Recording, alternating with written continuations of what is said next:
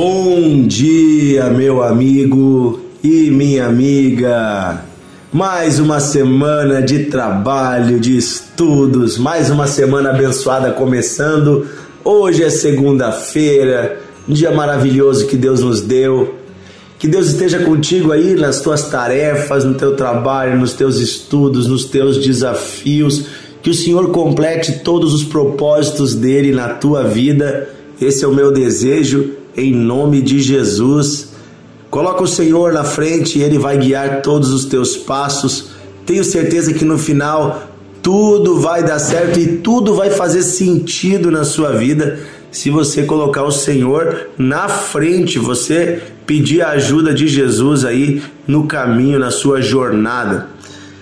Meu amigo, estamos ainda meditando na, na história né, do que aconteceu com o apóstolo Paulo naquela viagem né, marítima. Nós vimos ontem uh, que ele eles conseguiram se salvar do navio, conseguiram sair do navio e chegar até a praia. Todos os tripulantes, todos os passageiros, 276 pessoas se salvaram nadando, segurando em pranchas, chegaram na praia sãos e salvos. Glória a Deus. Oh, Deus havia prometido isso pela boca do apóstolo Paulo e Deus cumpriu a sua promessa. Com isso eu já começo dizendo que todas as promessas de Deus se cumprem. Todas as palavras que vêm da boca de Deus não voltam vazias. Deus é Deus maravilhoso, Ele é fiel, Ele é fiel, Ele cumpre a Sua palavra. Quem é infiel somos nós, seres humanos, que precisamos nos converter e nos converter todos os dias, voltando o nosso coração ao Senhor. Queridos, ah, quando eles chegaram na praia, eles não conheciam aonde estavam, que ilha era aquela, que lugar era aquele. Às vezes as circunstâncias da vida nos levam a lugares que nós não conhecemos. E aí havia alguns nativos naquela ilha. Eles chamavam eles de bárbaros, porque não eram não eram pessoas de uma cultura grega ou romana, era um povo diferente, um povo nativo. Então, esse povo certamente inicialmente eles sentiram medo dessas pessoas, né? Poxa, uh, pessoas que a gente não conhece. E certamente os nativos também sentiram medo deles, né? 276 pessoas chegando numa praia, né? Nadando de um naufrágio no meio de uma tempestade. Porém, Deus ali já estava agindo. Nós vemos em Atos capítulo 28, versículo 1 em diante, a história desta chegada e também um acontecimento ali inesperado na vida de Paulo, algo que depois de tudo que aconteceu, ele não esperava passar por isso, mas também fazia parte do plano de Deus. Vamos, vamos ler. Atos 28, versículo 1 diz assim: Quando já estávamos em terra, sãos e salvos, soubemos que a ilha se chamava Malta. Os moradores dali nos trataram com muita bondade. Como estava chovendo e fazia frio, acenderam uma grande fogueira. Paulo ajuntou um feixe de gravetos e os estava jogando no fogo. Quando uma cobra, fugindo do calor, agarrou-se na mão de Paulo.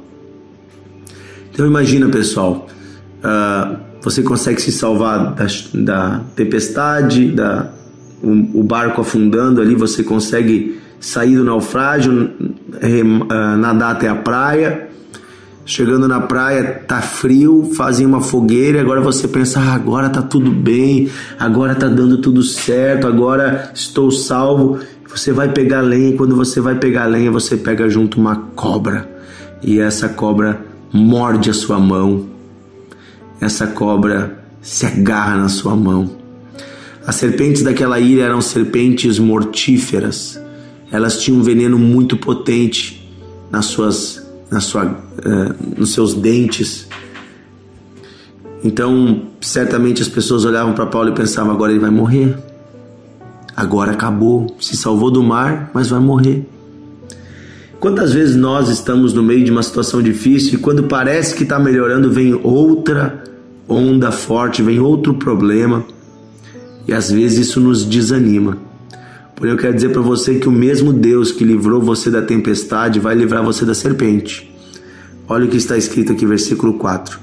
Os moradores da ilha viram a cobra pendurada na mão de Paulo e comentaram: Este homem deve ser um assassino, pois ele escapou do mar, mas mesmo assim a justiça divina não vai deixá-lo viver.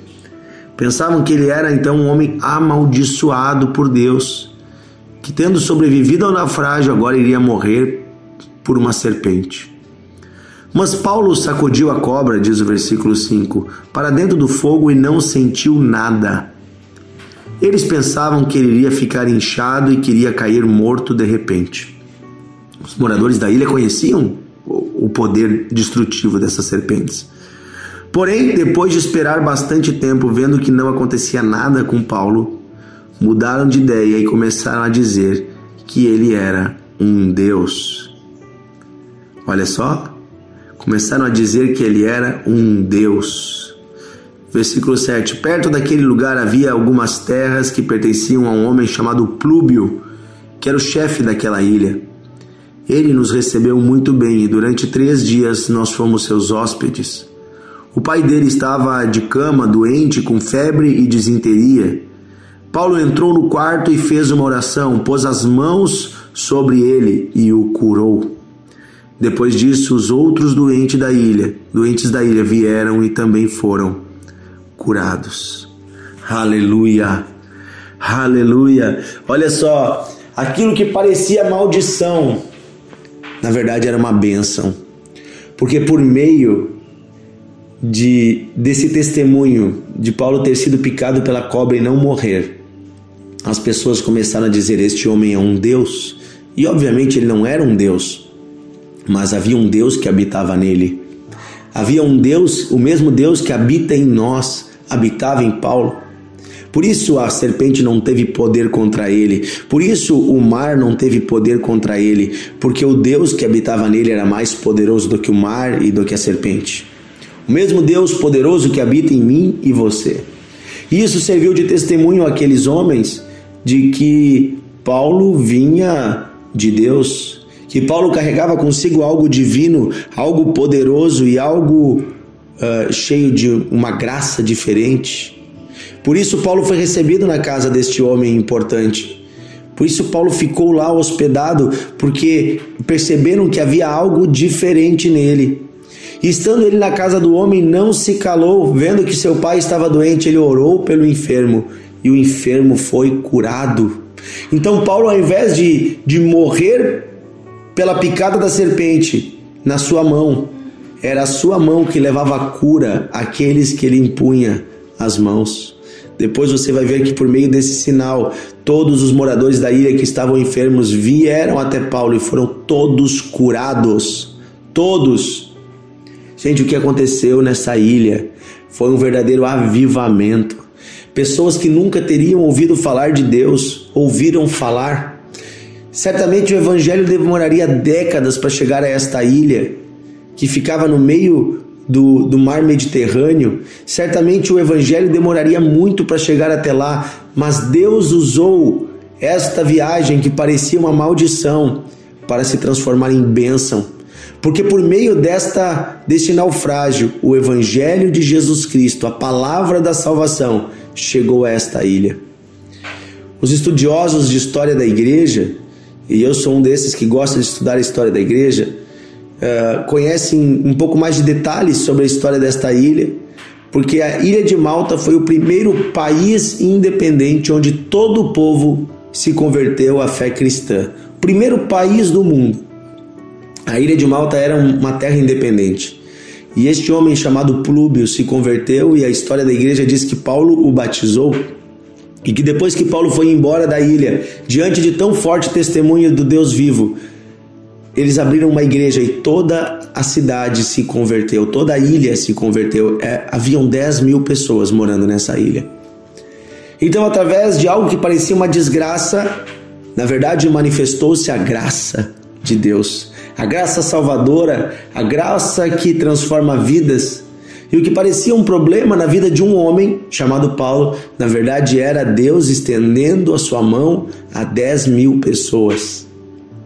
Quer dizer para você uma coisa: aquilo que às vezes parece um problema, se você olhar pelos olhos de Deus, você vai perceber que na verdade é uma oportunidade de você testificar do amor de Deus. Lembra daquele cego que os discípulos perguntaram ah, quem foi que pecou? Foi ele ou foram seus pais? Queriam achar um culpado.